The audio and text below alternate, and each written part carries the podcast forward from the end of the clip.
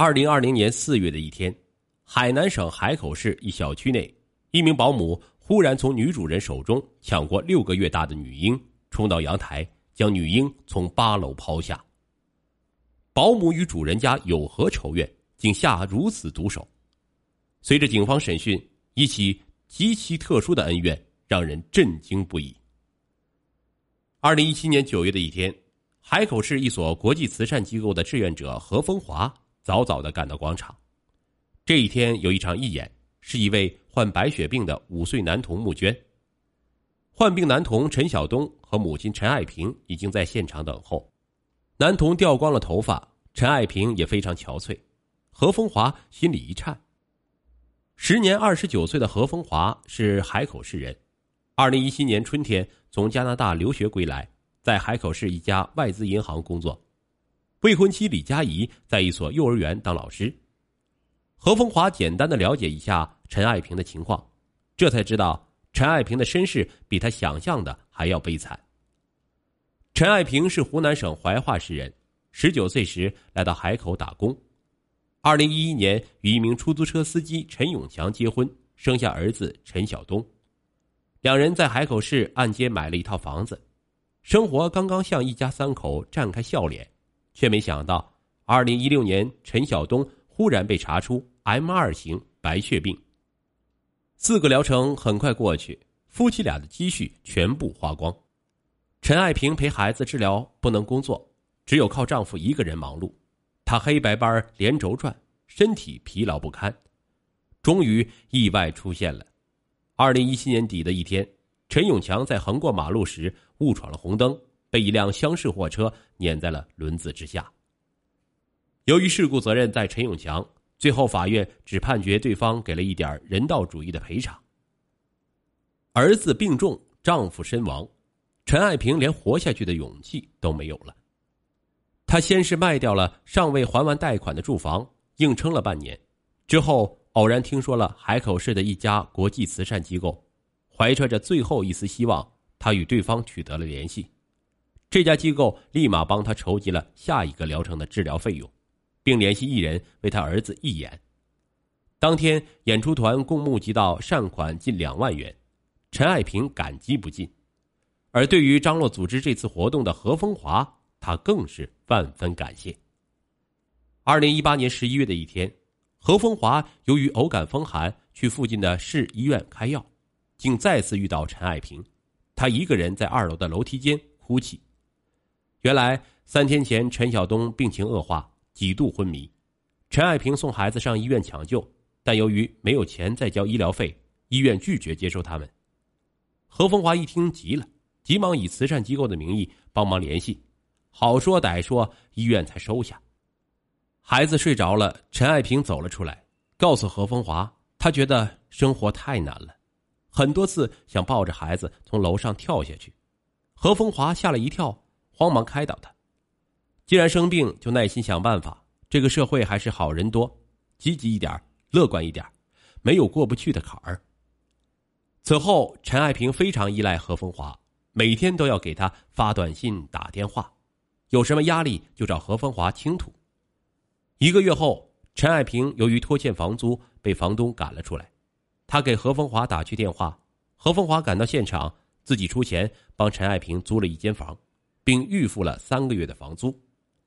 没过多久，陈爱萍又一次给何风华打来电话，哭着说陈晓东不行了。何风华紧急赶到，打车将小东送到了医院。医院经检查发现，小东得了严重白血病并发症，全身多处脏器发生感染，已无生命体征。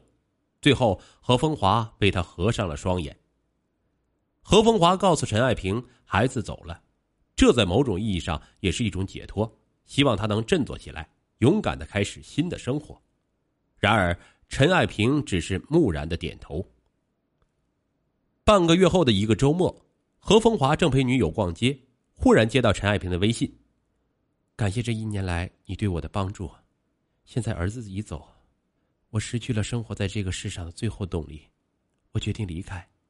在离开之前，让我对你说一声谢谢。何风华忙打电话给陈爱萍，但电话关机。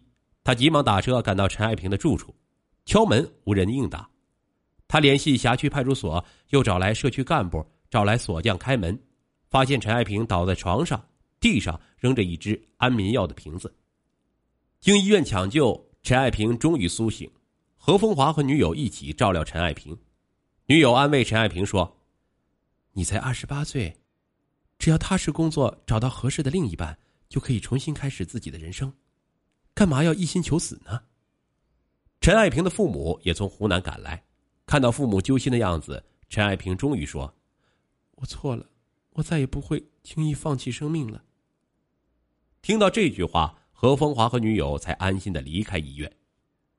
二零一九年二月春节前，陈爱萍和父母一起回到湖南老家，何风华的工作和生活才恢复正常。一个月后。何风华忽然接到陈爱萍的电话，说回到湖南一个月以来，他茶不思饭不想，眼前总是晃动着他的身影。儿子没了，不知为什么，你却成了我的寄托。我知道我配不上你，但你要允许我默默的喜欢你。何风华懵了，他提醒对方自己有女朋友，并且快要结婚了，但陈爱萍不管不顾，提出一个要求。我只有一个愿望，想有一个孩子，希望你能满足我。有了孩子，我就不会再来打扰你了。何风华怎么劝他，他都不听。他觉得他太不可理喻，干脆将他的电话拉黑了。二零一九年五月，何风华接到一个陌生电话，竟然是陈爱萍。原来陈爱萍两个月前再次来到海口，在一家大商超找到了一份理货员的工作。他直奔主题。还是求何风华帮他生个孩子，何风华仍然不同意。一个月后的一天，陈爱萍发短信告诉何风华：“我已经辞职，并且不会再来海南。今天是我在海口的最后一天，今晚我想请你吃个饭。你是陪我儿子走完人生最后一程的人，无论如何，你要过来，你总该让我答谢一下吧，恩人。”何风华犹豫了，如果不去。不近人情，并且他知道陈爱萍的性格，如果他不去，他必然不会罢休。他最后决定赴约，彻底了断他的纠缠。想想陈爱萍非常可怜，他在路上给他买了一双阿迪达斯的运动鞋，希望他以后走上幸福的路。何风华赶到陈爱萍指定的地方，哪里知道那是他的出租屋，饭桌上摆着玫瑰、菜品和红酒，屋里放着小野丽莎的歌曲。陈爱萍穿着蕾丝长裙，温馨的灯光下，真的容易让男人有一丝暧昧的遐想。何风华吃了两口，赞不绝口，问他哪里来的好手艺。陈爱萍说：“我做餐厅服务员的时候跟着大厨学的，都说我有天赋，可是我没有那个好命，我的人生没有任何希望。”何风华心里一痛，连忙劝他：“人生何时从头开始都不晚，不要灰心。”这时，陈爱萍忽然冲上来，一把抱住他，大眼睛里面都是泪，细语呢喃：“救救我吧，给我一个孩子，让我余生能有个寄托活下去。”年轻女人的体香和崇拜让何风华脑子一热，冲动之下，他和陈爱萍发生了关系。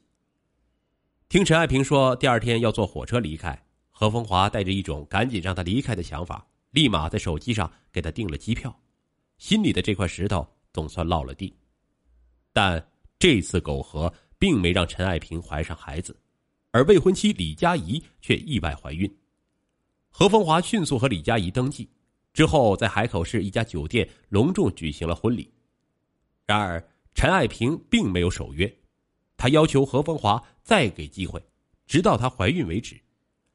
何风华果断拒绝：“我已经结婚。”我不可能再做背叛妻子的事情，上次的事情翻篇没怀上那是天意，你就死了这个心吧。